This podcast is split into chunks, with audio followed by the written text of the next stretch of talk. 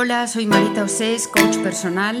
Mi trabajo consiste en acompañar a las personas en el proceso de conectar consigo mismas y ser fieles a aquello con lo que conectan, es decir, a su esencia, para desde ahí enfocar cualquier cuestión que pueda afectar a sus vidas. Bienvenidos al Espejo, una serie de podcasts mensuales en los que deseo compartir aprendizajes que me han resultado esenciales para estar a gusto conmigo y con la vida.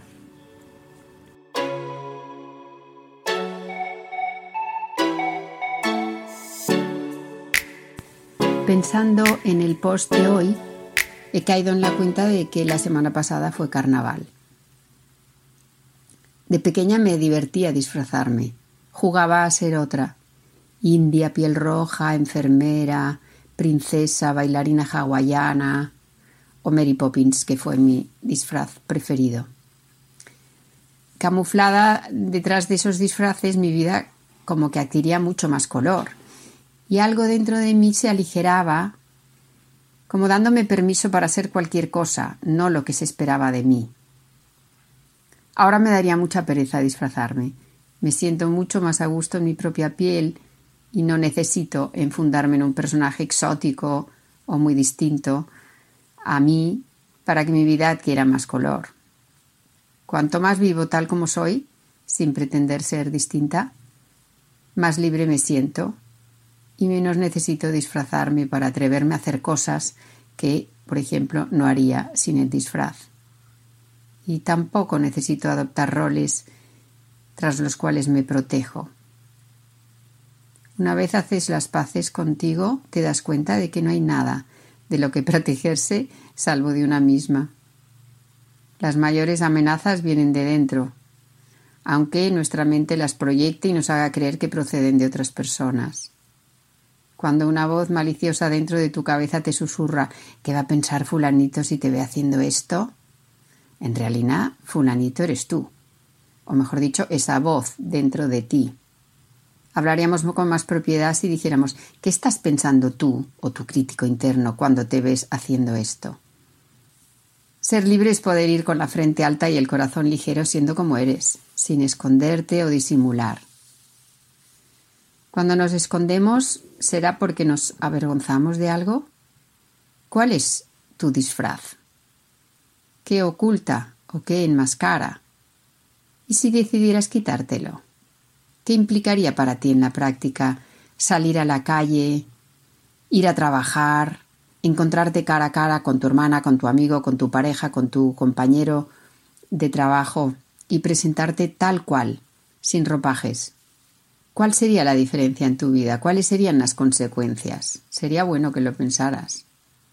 Se me ocurren varios disfraces muy comunes. Haré cuatro ejemplos. Por ejemplo, el de la falsa modestia. Valorarte menos o no manifestar todo tu potencial para protegerte de las expectativas ajenas y de tu miedo a defraudar. ¿Qué es lo que encubre este disfraz? Pues encubre tus ganas de ser quien eres y las apaga. Eso es todavía más grave. Te lleva a empequeñecerte, a perder confianza en ti, y además bloquea tu capacidad de decidir, porque si no decides no has de pasar a la acción y si no actúas no te arriesgas a equivocarte o a decepcionar. Está también el disfraz del todo va bien, el optimismo ciego, no me pasa nada, todo está bien. Oculta un miedo a conectar con la tristeza, la angustia, la rabia, la frustración, cualquier emoción que hayamos etiquetado de, de negativa. Las emociones son fuentes de información sobre nosotros y sobre cómo percibimos la realidad. No son ni buenas ni malas. Es muy probable que en nuestra infancia hubiéramos aprendido a desautorizar aquellas emociones que nuestros adultos no aprobaron y las calificaron y, y por lo tanto las calificamos nosotros también de negativas. Un adulto que nos ridiculizó o que le quitó importancia a un enfado nuestro, a nuestro dolor en un momento determinado, a una desilusión, nos enseñó a descartar esas emociones, perdiendo así una fuente de información valiosísima sobre nuestro ser profundo, porque es desde ahí de donde brotan. Está también el disfraz de payaso, del que hace broma de todo, la persona con la cual es imposible enhebrar una conversación profunda porque encadena chistes, incidentes cómicos, comentarios ingeniosos, que desvían todo intento de hablar seriamente sobre algo o llegar al fondo de alguna cuestión.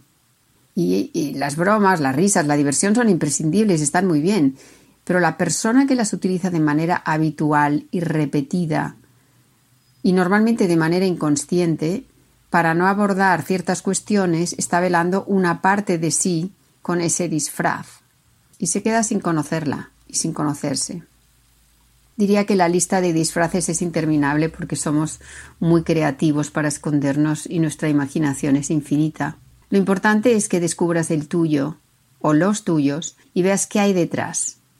Y todavía más importante es que no te confundas, porque a fuerza de ir disfrazado mucho tiempo, puedes llegar a pensar que ese personaje eres tú y confundir tu disfraz con tu identidad y perderte lo mejor de tu ser verdadero.